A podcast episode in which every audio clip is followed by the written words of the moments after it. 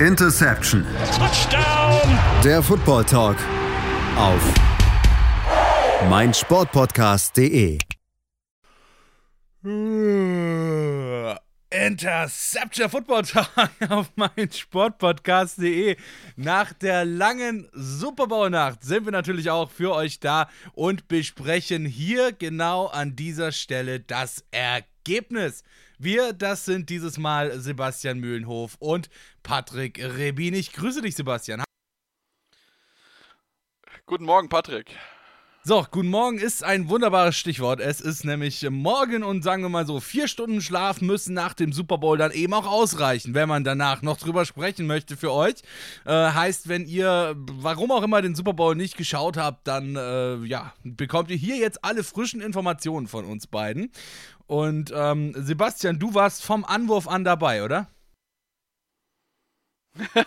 Natürlich war ich von Beginn an mit dabei, ist ja klar. Das ist das wichtigste Spiel konnte etwas vorschlafen und äh, war dann entsprechend wach genug, um das alles äh, sehr gut anzuschauen. Oh, vorschlafen musste er, der werte Herr. Mit dem Alter? Ja, ich, ich hatte auch die Olympia-Frühschicht bei Sport 1 von 2 Uhr nachts einen Tag vorher. Also von daher glaube ich, dass mir das dann auch vergönnt sei. äh, funny, funny Side Story. Ich war ja äh, gestern Morgen, war ich bei Sportradio Deutschland für Interception auch ähm, als Experte am Start. Und ähm, dreimal darfst du raten, als mich äh, der Moderator der Sendung gefragt hat, was denn meine Lieblingssportart bei den Olympischen Winterspielen sei, was ich da geantwortet habe. Monobob. Ta tatsächlich knapp daneben, nämlich der Einer-Wok. ich habe so gar keine Ahnung von Olympischen Winterspielen. Deswegen wollen wir uns jetzt hier auch nicht mit Olympischen Winterspielen beschäftigen, sondern mit dem Spiel, mit dem Spiel der Spiele, ja. Der Super Bowl 56 live aus dem SoFi Stadium im sonnigen Inglewood in äh, Kalifornien. Und ja, das war ein Spiel, würde ich sagen, war. Ja, das war das vermutete Auf und Ab, äh, würde ich mal sehr gut beschreiben. Also beide Teams mit, ja, mit positiven äh, Plays, mit negativen Plays, mit guten Phasen, mit schlechten Phasen. Ähm, und spielt bei beiden natürlich auch so ein bisschen auch die Saison wieder und natürlich auch die äh, Postseason, wo ja beide Phasen hatten, wo es mal gut lief, mal nicht so gut lief. Und ähm, ja, es war auf jeden Fall für den neutralen Fan, glaube ich, sehr, sehr, sehr schön anzuschauen. Ich glaube, für die Fans war das ein äh, bisschen sehr viel Herzklapperster. Aber ich würde mal behaupten, so muss ein Super Bowl ja in gewisser Weise auch sein, oder? Also ich meine, wenn das so ein, so ein, so ein super lahmes Ding ist, wo es nach weiß ich nicht, nach dem ersten Viertel schon 25 zu 0 steht, ist ja auch langweilig. Und ich meine, es kann ja auch nicht jedes Team von 28-3 zurückkommen. Insofern äh, finde ich das. insofern finde ich das tendenziell ganz geil, dass der Super Bowl wenigstens schön spannend war. So, jetzt mal äh, so zur groben Abhandlung des Ganzen. Gewonnen haben die Los Angeles Rams, also quasi zum zweiten Mal in Folge und zum zweiten Mal überhaupt das äh, Team, das im heimischen, in der, in der heimischen Arena, beziehungsweise in dem Fall im heimischen Dome, im SoFi Stadium gespielt hat. Ähm, witzigerweise ja eben nicht als Heimteam, sondern, sondern als Gastteam, weil die AFC in diesem Jahr das Heimrecht hatte im Super Bowl. Ähm, also durften dann schön in ihrem eigenen Stadion auch mal die Gästekabinen ausprobieren, die Los Angeles Rams. Ähm, jetzt ist natürlich. Äh, ich meine, ich meine aber, ich meine aber, dass sie trotzdem in ihrer heimischen, also in ihrer eigentlich Kabine gewesen sind und die Bengals sind, die der Chargers gegangen ist, aber ich bin mir da nicht ganz Ach so, sicher. okay, gut, das kann natürlich auch sein. Ähm, so, jetzt ist natürlich, jetzt ist natürlich die Frage, ähm, macht das die NFL kaputt? dass die Rams den Super Bowl gewonnen haben. Meine ganz provokante Frage zum Anfang gestellt. Ich erläutere es dir auch gleich, warum. Einfach mal ganz kurz so frei aus dem Bauch raus deine Antwort. Nein. Okay. So, dann ähm, jetzt mal meine Erläuterung dazu. Und zwar, wir haben jetzt zum zweiten Mal in Folge, letzte Saison haben die Tampa Bay Buccaneers gewonnen und diese Saison die LA Rams. Beide Teams hatten eins gemeinsam. Sie haben sich ein Team zusammengestellt, um den Super Bowl zu gewinnen. So, das scheint ja jetzt irgendwie so ein bisschen das, ja, weiß ich nicht, äh, der, der, der Weg to go zu sein in der NFL, ähm, dass du dir, um den Super Bowl zu gewinnen, ein Team nach Lust und Laune zusammenstellen kannst, ein All-Star-Team und äh, damit dann den Super Bowl gewinnst. Ich meine, wir haben, sorry, aber wir haben es doch gestern wieder gesehen, ja, du hast in der Defensive Aaron Donald, äh, Von Miller, Leonard Floyd, in der Offensive Odell Beckham Jr., Matthew Stafford, äh, Cooper Cup, größtenteils alle erst kürzlich dazugekommen. Ähm, ich finde schon, dass das so ein bisschen so einen Präzedenzfall schaffen könnte. So nach dem Motto: gib viel Geld aus, bastel dir ein gutes Team zusammen und du gewinnst am Ende alles. Weil es jetzt eben schon zum zweiten Mal in Folge passiert ist. Ja, gut, es ist halt, du hast halt deine Cap-Grenze und wenn du das hinbekommst, dass du das zusammenschustern kannst, dann ist, ist es in Ordnung. Also, es ist ein absolut legitimer Weg, so zu gehen. Ich meine, die, die Rams haben ja schon in den letzten Jahren relativ wenig in der ersten Runde gedraftet, weil sie halt viele First-Runden-Picks gemacht hat und sie haben auch noch relativ viele Spieler, die sie selbst gedraftet haben, die aber halt in der mittleren, späten Runde dazu gekommen sind, die wichtige Role-Players dann im Endeffekt geworden sind. Also von daher ist das für mich ein legitimes Mittel. Klar, natürlich, es gibt natürlich auch dann Teams, die das nachahmen wollen. Das ist mit Sicherheit aber schwierig nachzuholen, weil du dann natürlich einfach enorm gut draften musst, wenn du halt First-Round-Picks ausgibst für einen Matthew Stafford, für einen Jalen Ramsey als, als Beispiel. Also von daher, ähm, für mich ist das, ich meine, in der, in der NBA haben wir es auch gesehen, dass du mit Superteams gewinnst. Und ich meine, dadurch ist der, Super, äh, der NBA jetzt nicht schlechter geworden. Also von daher, ähm, ich finde das nicht verkehrt. Alright, wunderbar. Dann hätten wir das Ganze ja auch schon mal geklärt. So, ähm, jetzt ist natürlich die. Wir sind uns einig, dass wir uns nicht einig genau, sind. Genau, richtig. ähm, jetzt ist natürlich, wie gesagt, ich bin, ich, ich bin hier, mein Job ist es hier, provokante Thesen in den Raum zu stellen. Und so, äh, okay. äh, diese dann auch so gewisserweise, ich meine, ich habe es ja verteidigt bekommen. Ja? Ich habe ja nicht nur einfach eine provokante These in den Raum gestellt, sondern ich habe ja auch wirklich einen Beweggrund dafür, weshalb man diese These in meinen Augen durchaus gut vertreten kann. Und ähm, provokant war tatsächlich auch Vernon Hargraves. Hast du mitbekommen, die Szene? Ach ja, der, der mit, den, mit, den, mit den Latschen, ja. Vernon Hargraves, Vernon Hargraves, Cornerback der äh, Cincinnati Bengals, hat es geschafft, äh, als nicht spielender Spieler, äh, als nicht spielender Spieler eine 15-Yard-Strafe für sein Team rauszuholen. Er hatte nämlich tatsächlich gedacht, dass eine gute Idee wäre, von der Sideline in Badeschlappen, äh, in quasi Straßenklamotten aufs Feld zu rennen und mit seinem Team einen Touchdown zu feiern. Ähm, also wirklich so, so, so, also, sowas Beklopptes passiert auch nur im Super Bowl, oder? Wo dann wirklich alle völlig äh, die letzten Gehirnzellen noch irgendwo in der Kabine lassen und äh, nicht mehr nachdenken. So, das weißt du doch als Footballspieler, dass du das nicht machst. Ja, ich glaube, ihm war es in dem Moment äh, nicht bewusst, weil er sich einfach so über den Touchdown gefreut hat äh, für sein Team und deswegen ist er einfach wie wild reingelaufen. War ja auch, glaube ich, zu Anfang der zweiten Hälfte, wenn ich das richtig noch in Erinnerung habe. Äh, ich glaube, direkt das zweite Play müsste eigentlich gewesen sein. Ähm, also von daher, ja, also klar, das sieht scheiße aus und das sollte sich nicht, eigentlich nicht erlauben, aber es ist halt, es ist halt witzig, er wird drüber lachen können, glaube ich, weil das nicht spielentscheidend gewesen ist, die Strafe. Ähm, aber ich denke, alle anderen Fans hatten was zu lachen mit einem Mann in Badelatschen. es war nicht spielentscheidend, aber ich glaube, Zack Taylor wird trotzdem nicht ganz so amused gewesen sein darüber. Das glaube ich auch, das glaube ich auch. Welcher Trainer ist amused über irgendeine Strafe, sagen wir es so.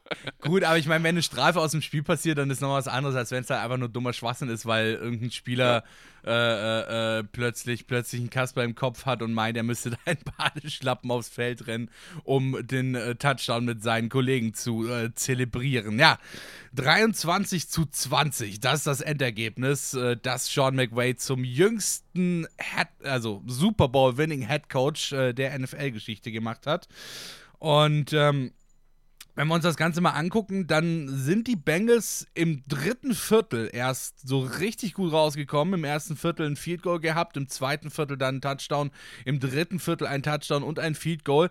Ähm, wieso konnten sie das dann im vierten Viertel nicht weiter umsetzen?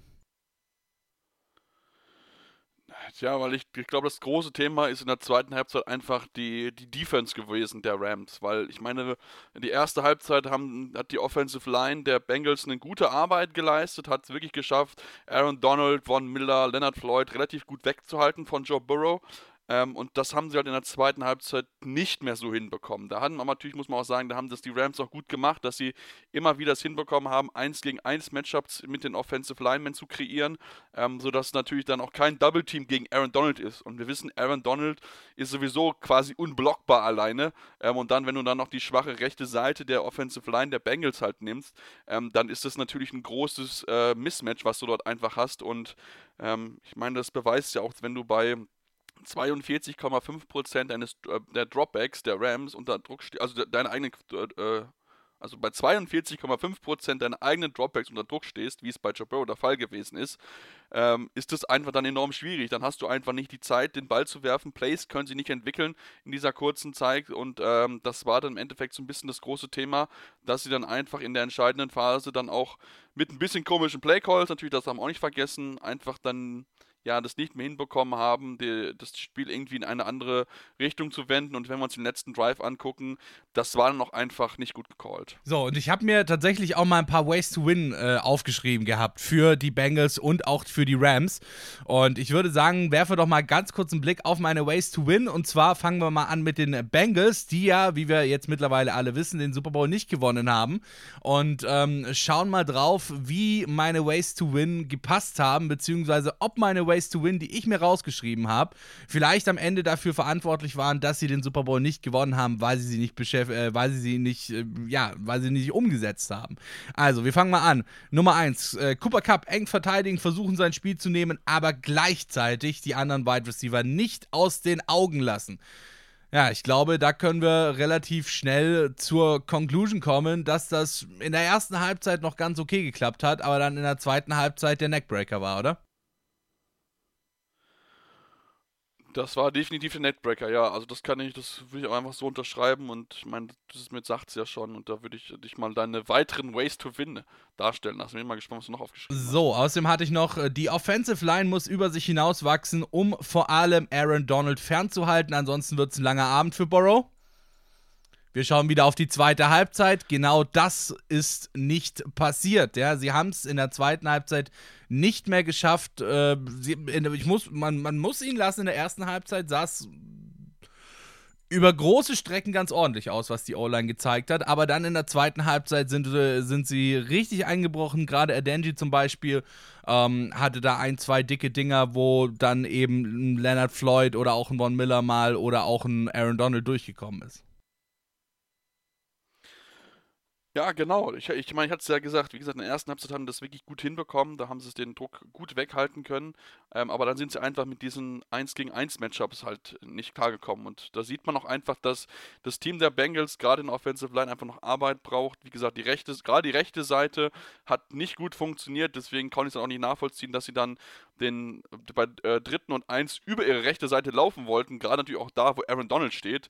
Ähm, da sagte natürlich Danke, damit beende ich gerne das Spiel dann und dann ja natürlich der Sekt, der dann später auch noch kam bei vierten und eins. Genau. Und Nummer drei, offensiv die Kräfte verteilen, Mixen, Chase, Higgins, Boyd und wenn er fit ist, Usoma können alle alle vier ein starkes Spiel abliefern. Und das hat zumindest so ein bisschen geklappt. Ja, wenn wir uns das angucken, äh, Mixon hatte 15 Attempts für 72 Yards, okay.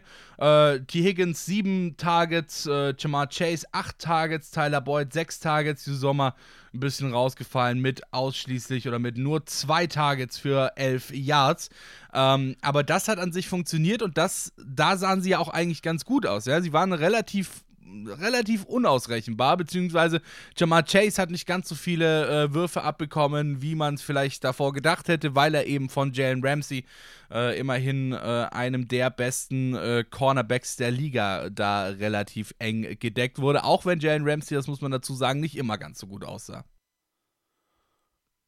Ja, das war sein schlechtestes Match seiner Karriere eigentlich. Also er hat die meisten Yards zugelassen, die in seine Richtung gekommen sind, als er der Verteidiger war. Ähm, hat er zwei Plays gehabt gegen Chase, wo er beides mal weggerutscht ist oder beziehungsweise dann irgendwie ja aus, dem, äh, ja, aus, dem, aus der Balance gekommen ist ähm, und deswegen, äh, ja, war es halt äh, von Jalen Ramsey nicht das beste Spiel. Umso wichtiger natürlich für sein Team, dass sie es trotzdem hinbekommen haben, dieses, dieses Spiel zu gewinnen. Aber insgesamt hat eigentlich die, die Offense, wie gesagt, über, über weite Teile gut funktioniert. Man hat immer wieder Wege gefunden, um, äh, ja, um, um, das, um das Passing Game zu etablieren. Noch immer wieder dann natürlich auch das Running Game, was dann teilweise auch über 10 Yards teilweise gelaufen ist, dass das echt gut funktioniert. Da haben sie viel besser agiert als die Rams, deren äh, ja, Run-Game eigentlich einfach nur gerade durch die Mitte war, was halt nie funktioniert hat. Ähm, also das war schon kreativer und äh, da waren auch tolle Plays mit dabei. Ähm, unter anderem der Pass von Joe Mixon zum Touchdown. Ähm, und genau das hätte man aber konsequenter durchführen müssen einfach. Das habe ich ja schon gesagt, so ein bisschen Play Calling ist das Thema gewesen, Game Management und so weiter. Also da hat Zach Taylor noch einiges an Arbeit vor sich. Ja, es ist, na, wenn wir uns äh, die Stats von Jamar Chase angucken, 8 Targets, 5 Receptions und 89 Yards, der längste ging für 46.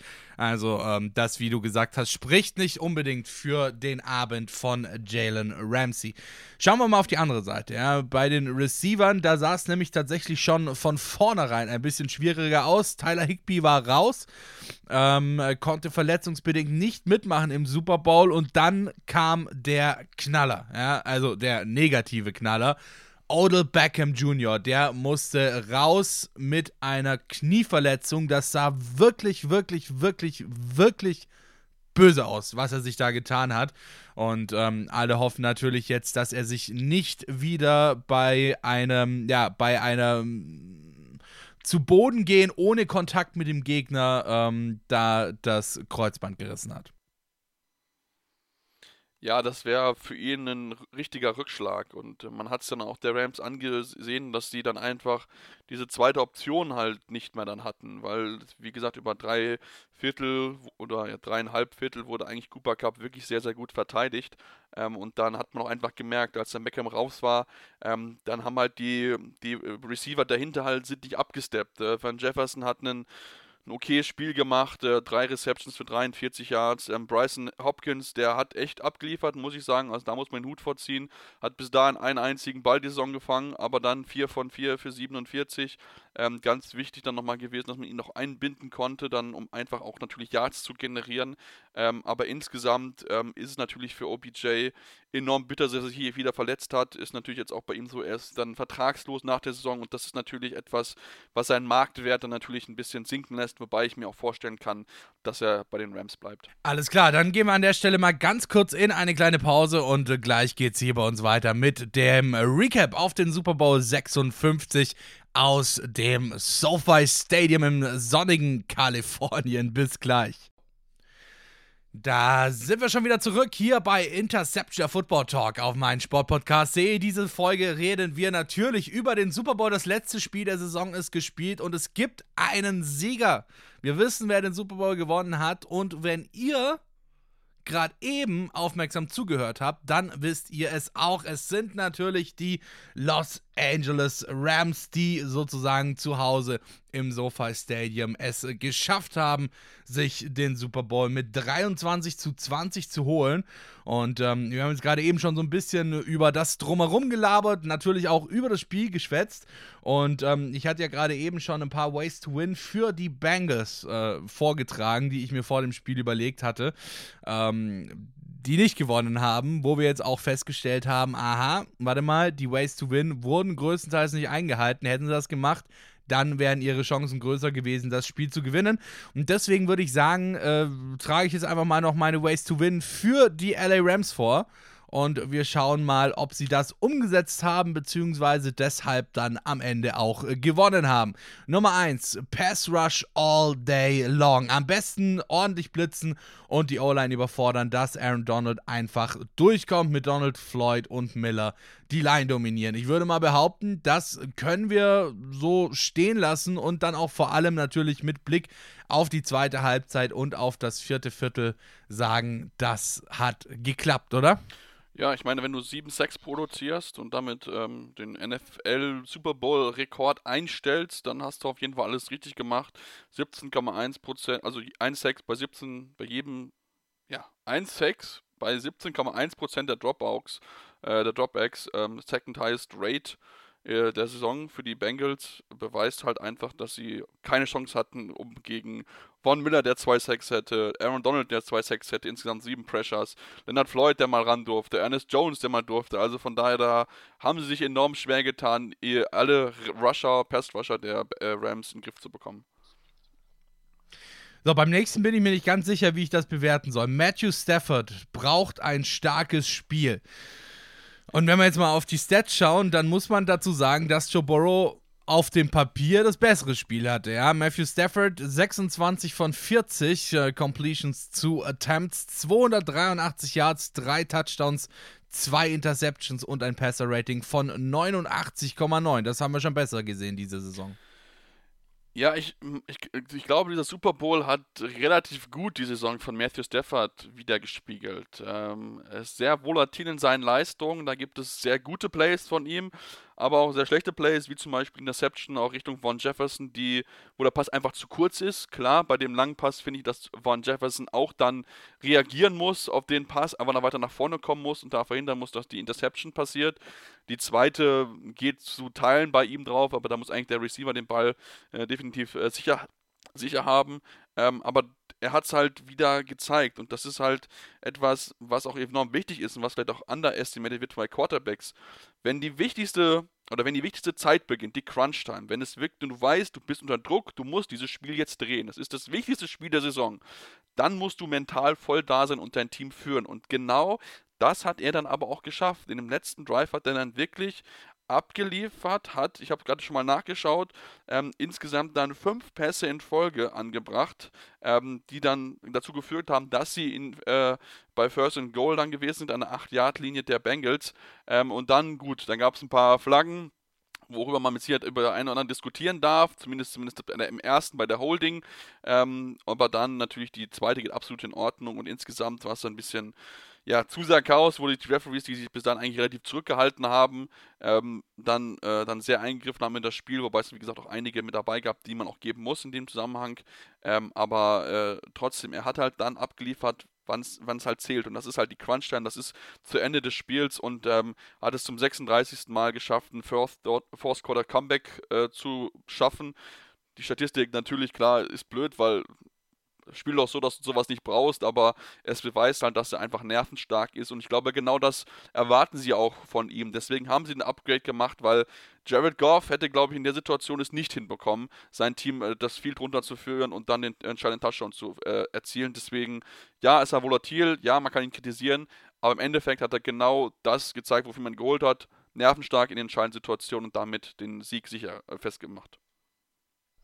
Wunderbar. Und Nummer drei, offensiv Bälle verteilen und intelligente Routen für die Wide Receiver. Und ich meine, wir haben gerade eben ja schon drüber gesprochen, äh, zum Beispiel bei Hopkins ähm, den so nicht viele auf dem Zettel hatten mit seinen 47 Yards. Ähm, Daryl Henderson auch fünf Targets im, äh, im, im, Pass, im, im Passspiel bekommen. Äh, drei davon gefangen für 43 Yards. Van Jefferson, du hast gerade eben schon gesagt, hatte nicht sein bestes Spiel. Ähm, insgesamt achtmal angeworfen worden, vier Receptions für 23 Yards. Äh, und natürlich, was wehgetan hat, war die Verletzung von Odell Beckham Jr. Aber zumindest was die intelligenten Routen angeht, da kann man, glaube ich, mit Fug und Recht behaupten, behaupten, das hat soweit gepasst. Vor allem natürlich die Routen dann auf Cooper Cup und vor allem natürlich dann auch gegen Ende des Spiels, als es dann äh, hieß Cooper Mania und ähm, als Cooper Cup ihn dann den Sieg gesichert hat mit seinen, äh, mit seinen, ja, mit seinen Fangqualitäten. Ja, wobei man natürlich da noch sagen muss, das haben dann natürlich auch die Bengals dann in der Phase dann auch nicht gut gespielt, weil, wie gesagt, sie haben ihn dreieinhalb Quarter sehr gut im Griff. Äh, ganz kurz, ganz kurz, du meinst, Eli Apple hat das nicht gut gespielt. Ich wollte das nur noch mal ganz kurz so ein bisschen. Ja, das, Eli Apple das sollte man auf jeden Fall auch nicht vergessen, dass Eli Apple, was er da macht, keine Ahnung, komplett wild. Ähm, aber nein, natürlich, die, die, die ganze Drive, der letzte entscheidende Drive, das Going Drive, da hat man ihm einfach dann zu viel Raum gelassen und mit viel mit Zone Coverage gespielt und das das bestraft Cooper Cup sofort. Also wenn du ihn da nicht Mann on Mann hast, vielleicht sogar noch Double Team, was du auch machen konntest in dem Zusammenhang. Also es war jetzt nicht so, dass du von den anderen Ich, ich wollte gerade sagen, musstest. ich wollte gerade sagen, alleine, alleine, weil Odell Beckham Jr. Genau. raus war, konntest du ihn oder hättest du ihn perfekt double teamen können, weil du einfach die Nummer 2 nicht mehr auf dem Feld hattest. Und so ein Spieler wie Hopkins, ja, er hat ein gutes Spiel abgeliefert für seine Verhältnisse. So, wie gesagt, 47 Yards im Super Bowl sind jetzt auch nicht die Welt, aber für seine Verhältnisse war es gut, war es sehr gut. Ähm, aber du kannst eben dann eher nochmal einen Spieler mehr auf Cooper Cup stellen defensiv, als dass du jetzt wirklich hingehst und sagst, oh, ich äh, hol mir Hopkins all day long als Verteidiger.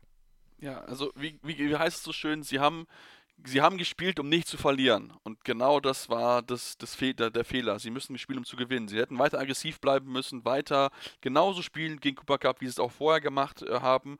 Und dann hätten sie das Spiel wahrscheinlich auch gewonnen im Endeffekt. Und natürlich, klar, da kommen ein paar unglückliche Geschichten noch mit dazu, aber äh, insgesamt ist es, ist es einfach so, dass, ähm, ja, man hat es gemerkt, ihn hat es gefehlt. Ähm, ich finde aber auch, dass trotzdem Sean McVay auch wieder kein gutes Game gecallt hat. Ich, manchmal habe ich bei ihm das Gefühl, dass er versucht, alle anderen zu outsmarten. Und das hat halt gerade beim Running Game überhaupt gar nicht funktioniert. Also, dass er es, äh, dass zweimal versucht, durch die Mitte zu laufen, okay. Aber dass es 20 Mal versucht, gefühlt, durch die Mitte durchzulaufen, das nie funktioniert da erwarte ich von ihm viel mehr für jemanden, der eigentlich als äh, einer der besten, wenn nicht sogar der beste mit Kyle Shanahan Playcaller gilt ähm, in der Offensive. Da muss einfach mehr kommen, da erwarte ich mir auch mehr.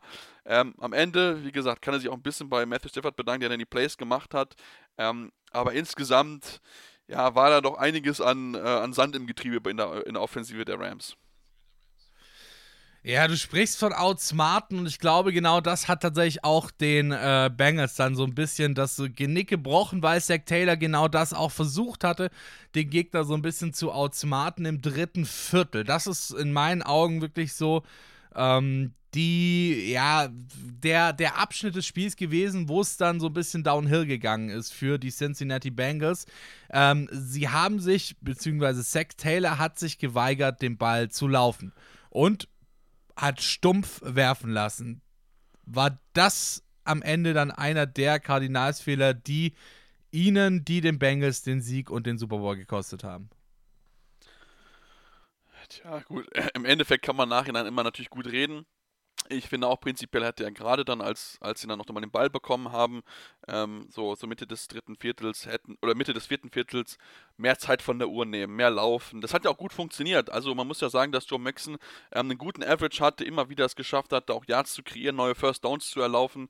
Ähm, das war, war wirklich gut und da hätte er das mehr nutzen können natürlich. Klar, seine Offensive Line hat nicht dominiert, aber sie haben zumindest immer wieder Holes geschaffen für Joe Mixon und ähm, genau das hätte er weitermachen müssen, um dann in der äh, Situation, wo du es halt falsch machst, wo du dann halt äh, kurz vor Schluss Samaj P. Ryan den ein Yard Lauf geben willst, was ich schon schwierig finde in der Situation, dein Backup Running Back aufs Feld zu stellen, ähm, machst du es halt dann wieder falsch und das ist halt auch das Thema, was wir auch bei Zach Taylor über eigentlich über die ganze Saison über gesehen haben und auch bei den Playoffs, dass er auch immer wieder ja, Playcalls, Game Management sich da einfach schwer tut, immer wieder Entscheidungen trifft, die man von außen nicht so nachvollziehen kann.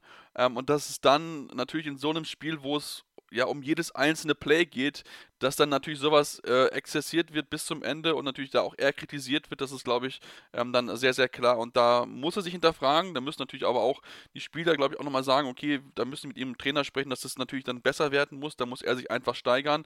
Ähm, ich möchte jetzt nicht rausreden oder so, aber prinzipiell hat dieses Team eine große Zukunft mit den Spielern, die sie haben ähm, und da müssen sie natürlich gucken, dass sie halt diese, diese Kleinigkeiten einfach, einfach auslassen und dass das Scheme insgesamt noch besser wird, weil wir haben es in der ersten Halbzeit gesehen, was da für schöne Plays gekommen sind von den, von den Rams und ähm, das fehlt so ein bisschen bei den Bengals. Die haben nicht so diesen, diesen schematischen Floor, den man jetzt bei den Rams zum Beispiel kennt. Und deswegen ist es da etwas, wo man noch dran muss, wo man vielleicht auch über nachdenken muss, ob man sich dann auch einen Offensive Coordinator bei den Bengals holt, ähm, dass man da auch nochmal sich ein bisschen stärkt äh, auf der Position und ähm, dann den nächsten Schritt gehen kann. Weil, wie gesagt, äh, Joe Burrow wird nicht weggehen, der wird nicht schlechter und das Receiving Core, das ist das für mich das beste Trio der NFL. Ein weiteres Thema, über das wir sprechen müssen bei dem Spiel, ist die Efficiency. Ja, vor allem die der Bengals, die war nämlich quasi nicht effizient, äh, nicht, nicht existent und natürlich auch nicht effizient. Das ist vollkommen richtig. So, Third Down Efficiency bei den Rams 6 von 15 für 40 Prozent, bei den Bengals 3 von 14 für 21 Prozent. Fourth Down Efficiency bei den Rams 1 von 1 für 100 Prozent bei den Bengals 1 von 3 für 33%. Red Zone Efficiency bei den Rams 3 von 3 für 100%. Bei den Bengals 1 von 3 für 33%.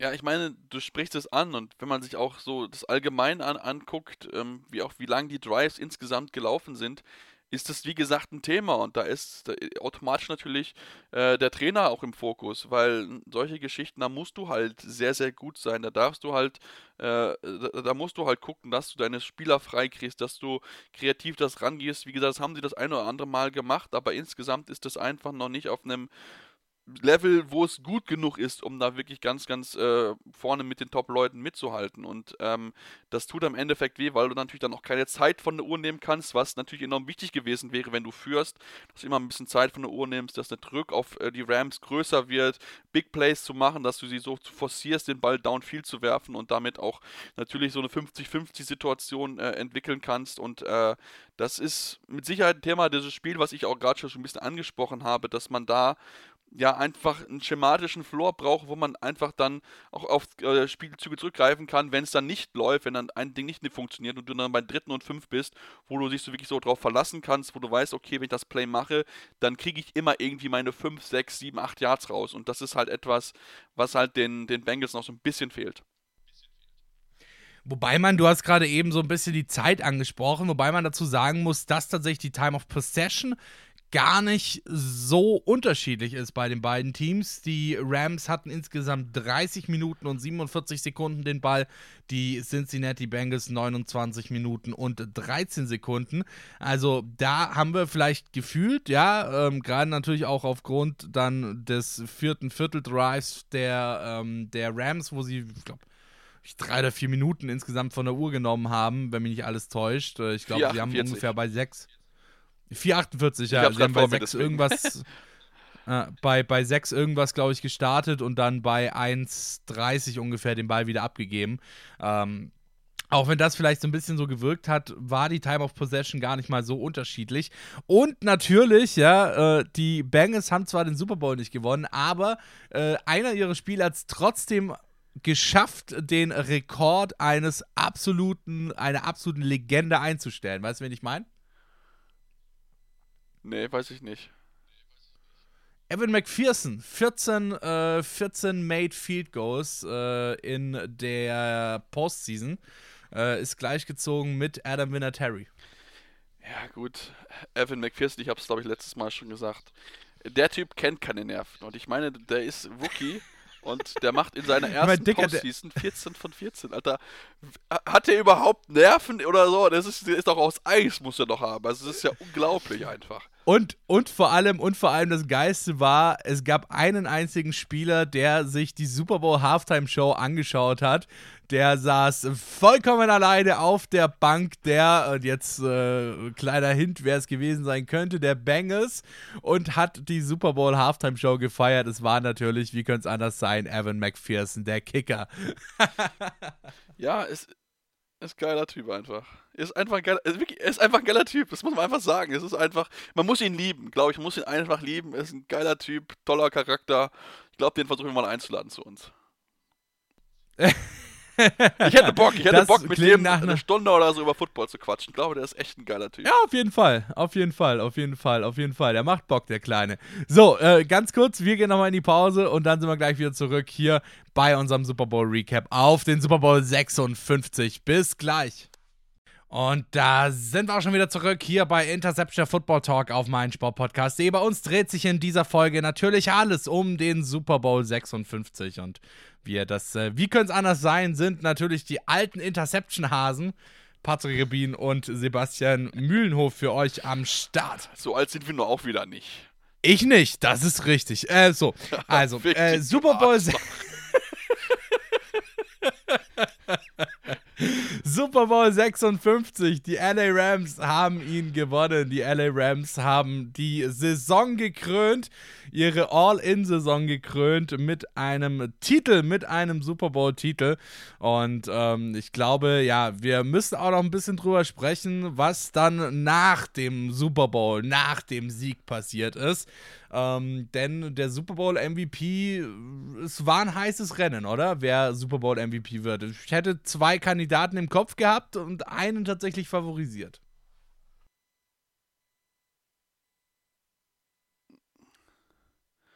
Ich glaube, wir haben beide, glaube ich, denselben zwei im Kopf, würde ich mal behaupten. Cooper Cup und Aaron Donald wahrscheinlich. Jawohl, wen hast du favorisiert? Also ich muss ich muss ehrlich zugeben, ich hätte es eher Aaron Donald gegeben, ähm, weil er einfach über das Spiel insgesamt präsenter gewesen ist. Ähm, also gerade nach einer zweiten Halbzeit natürlich, während auch er so ein bisschen gebottet, um reinzukommen, wie die ganze Rams Defense, ähm, fand ich ihn in der zweiten Halbzeit einfach unglaublich dominant, hat die zwei spielentscheidenden Plays gemacht mit dem Stopp gegen äh, Samaj Piran bei Third and One und bei Fourth and One hatte den, den Sack und damit quasi den Wurf in den Boden von äh, Joe Burrow geforst. Also von daher wäre es für mich eigentlich, Joe, äh, eigentlich äh, Aaron Donald gewesen, muss aber auch sagen, ohne Cooper Cup hätten die Rams halt auch nicht den entscheidenden Touchdown erzielt. Ja, da bin ich tatsächlich vollkommen bei dir. Ich hätte auch Aaron Donald äh, bevorzugt, weil Aaron Donald halt dann wirklich gerade natürlich hinten raus, dann Richtung viertes Viertel, drittes Viertel auch schon ähm, so der, der spielentscheidende Faktor war, der es eben geschafft hat, ähm, der es eben geschafft hat, Joe Burrow dann vor allem auch sehr, sehr stark unter Druck zu setzen, äh, sich da die Yards äh, zu holen von Joe Burrow und ähm, ihn zu sacken. Aber ich glaube, so ein bisschen das Problem war einfach, dass die Defensive Line insgesamt sehr, sehr gut gespielt hat und du somit ja fast schon eigentlich die Defensive Line als Super Bowl MVP hättest deklarieren müssen und äh, schwierig gewesen wäre. Auch wenn er natürlich hervorgestochen hat zwischen allen anderen dann nur Aaron Donald zu gehen.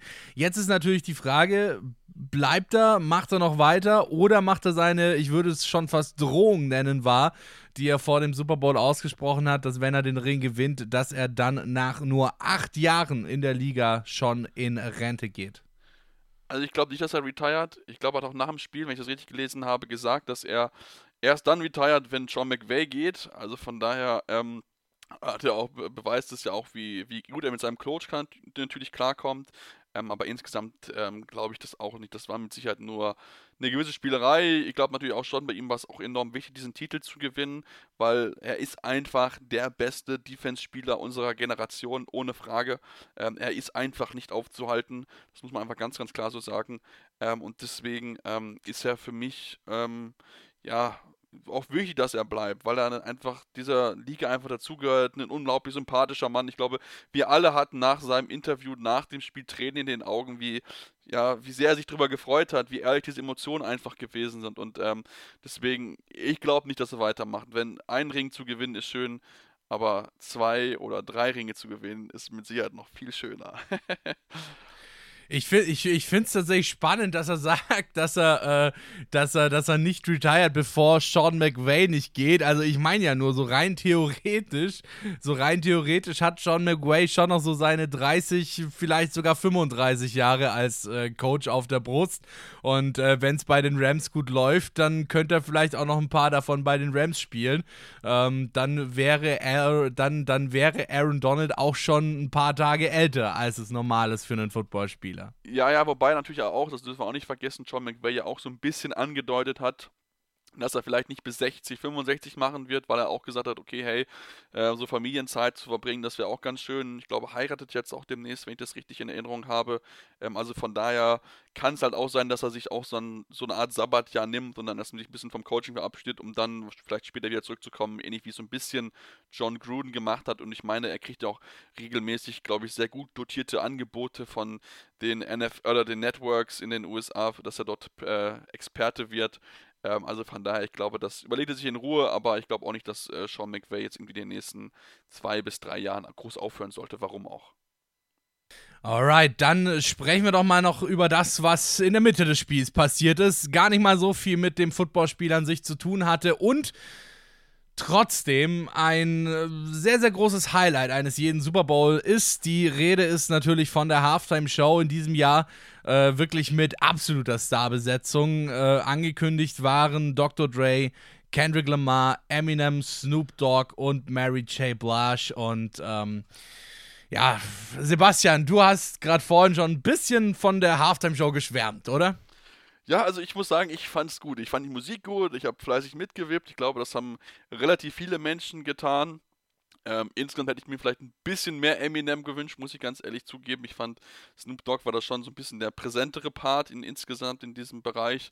Ähm, und wenn man es natürlich dann auch liest auf, auf Twitter und so, natürlich nicht jeder ist Fan von, äh, von Rap, das kann ich auch nachvollziehen, dass man sich dann über die Musik beschwert, aber ich glaube, man wird es nie allen recht machen. Aber insgesamt fand ich die Show auf jeden Fall eine der besseren. Für mich ist es die beste seit Katy Perry.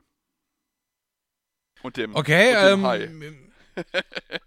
und dem und dem und dem Left Shark. Ja, genau. So, äh, dann dann dann spiele ich jetzt einfach mal hier so ein bisschen den Partypooper. Ähm, ich muss nämlich sagen, ich fand, dass die, dass die Halftime-Show nicht das geliefert hat, was sie eigentlich versprochen hat. Also ich hätte mir da tatsächlich, ich meine, es hat alles angefangen mit den, ähm, ja, mit den, mit den Tonproblemen, die sie hatten. Das hatten wir ja auch schon bei, bei der Hymne bei America the Beautiful und äh, dem Star Spangled Banner, wo es so gewisse Tonprobleme gab, wo es so einen kleinen Versatz gab äh, mit dem Ton. Auch am Anfang der, der Halftime-Show hatten wir ziemlich starke Tonprobleme, als Dre und Snoop rausgekommen sind.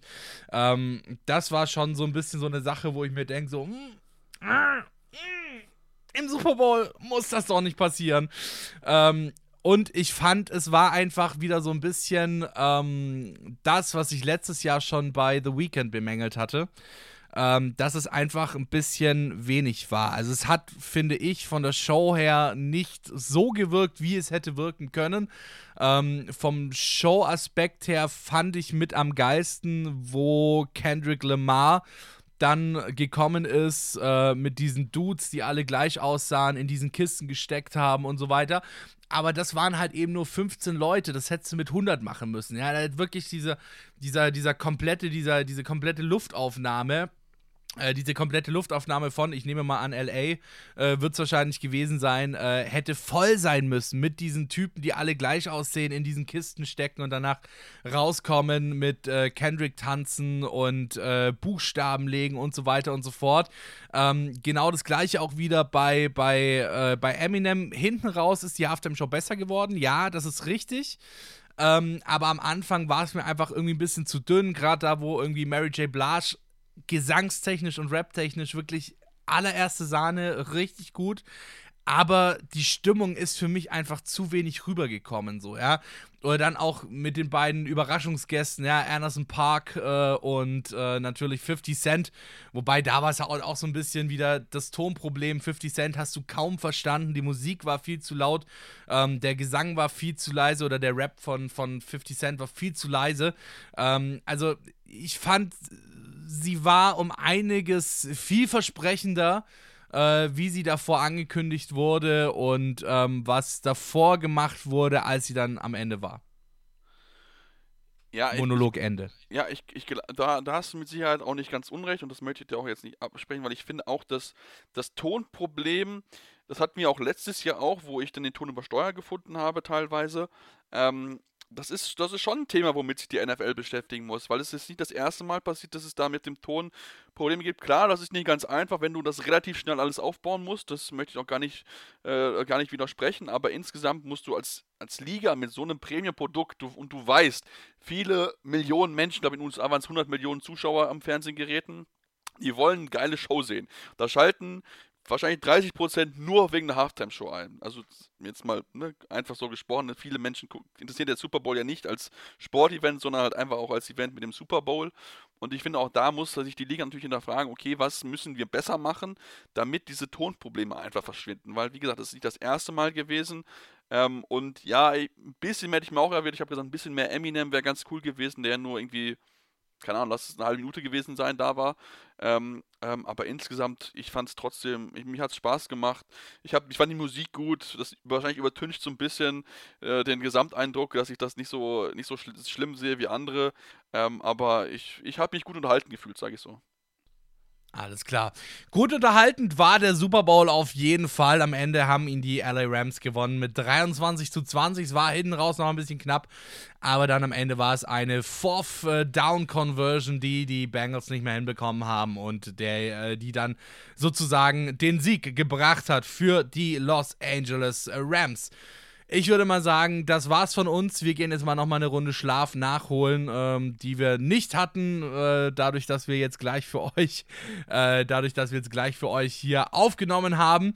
Und äh, ihr könnt euch derweil natürlich hier unseren Podcast anhören. Und falls ihr nicht dabei wart oder einfach nochmal gerne dieses Spiel nachhören wollt in der Analyse mit Patrick Rebin und Sebastian Mühlenhof, dann seid ihr natürlich hier bei Interception Football Talk an der richtigen Stelle das war's von uns. Ähm, vielen Dank für die Saison, äh, sowohl ans Team, Frederik, Kevin, Stefan, Sebastian natürlich, äh, als auch an euch da draußen, äh, dass ihr immer so fleißig unsere Podcasts hört, äh, immer so fleißig auf unsere Podcasts klickt, egal wo, ob bei Spotify oder bei meinsportpodcast.de im Stream oder wo auch immer ihr sonst eure Podcasts hört, denn wie ihr alle wisst, ihr könnt unseren Podcast wirklich überall anhören, wo ihr Podcasts findet. Wir sind meines Wissens nach auf jedem Podcatcher zur Verfügung gestellt. Und natürlich an der Stelle auch nochmal die Erinnerung, folgt uns auf Social Media at InterceptionFT bei Instagram und bei Twitter und Interception Football Talk bei Facebook. Damit äh, sage ich nochmal Tschüss, nochmal Danke, was eine geile Saison. Und ja, was kann man anderes sagen als nächste Woche startet die Offseason, Freundinnen der Sonne. So. 216 Tage bis zum NFL Kick 206 Tage bis zum NFL Kickoff. Das würde ich mal sagen, ist ein Wort. Und dann, wenn dieser NFL Kickoff passiert, dann sind wir auch ganz nah am Deutschlandspiel und bis dahin wissen wir auch schon, wer dann in München antreten wird. Und ich kann nur so viel sagen, Junge, es ist. Ich hab's ja schon auf Twitter. Ne? Also mir, mir war sowas von egal, wo dieses Spiel stattfindet. Düsseldorf, Frankfurt, München oder was weiß ich, äh, Bitterfeld, ja. Völlig egal, alles geil, alles näher als London oder die USA. Ich hab Bock drauf. Wir hoffen natürlich, ihr auch. Und bleibt mal in der Offseason ein bisschen dran. Vielleicht äh, können wir da nochmal die ein oder andere Zeit äh, uns nehmen, um über dieses Spiel in Deutschland, in München dann auch zu quatschen. So, damit war es das aber wirklich. Haken an die Saison. Zack, zack. Virtueller Haken dran gemacht. Die Saison ist zu Ende. Die LA Rams sind der Super Bowl Champion im heimischen SoFi Stadium gewonnen. Das war's für uns, mit uns. Danke euch. Ciao. Interception. Touchdown. Der Football Talk auf meinsportpodcast.de.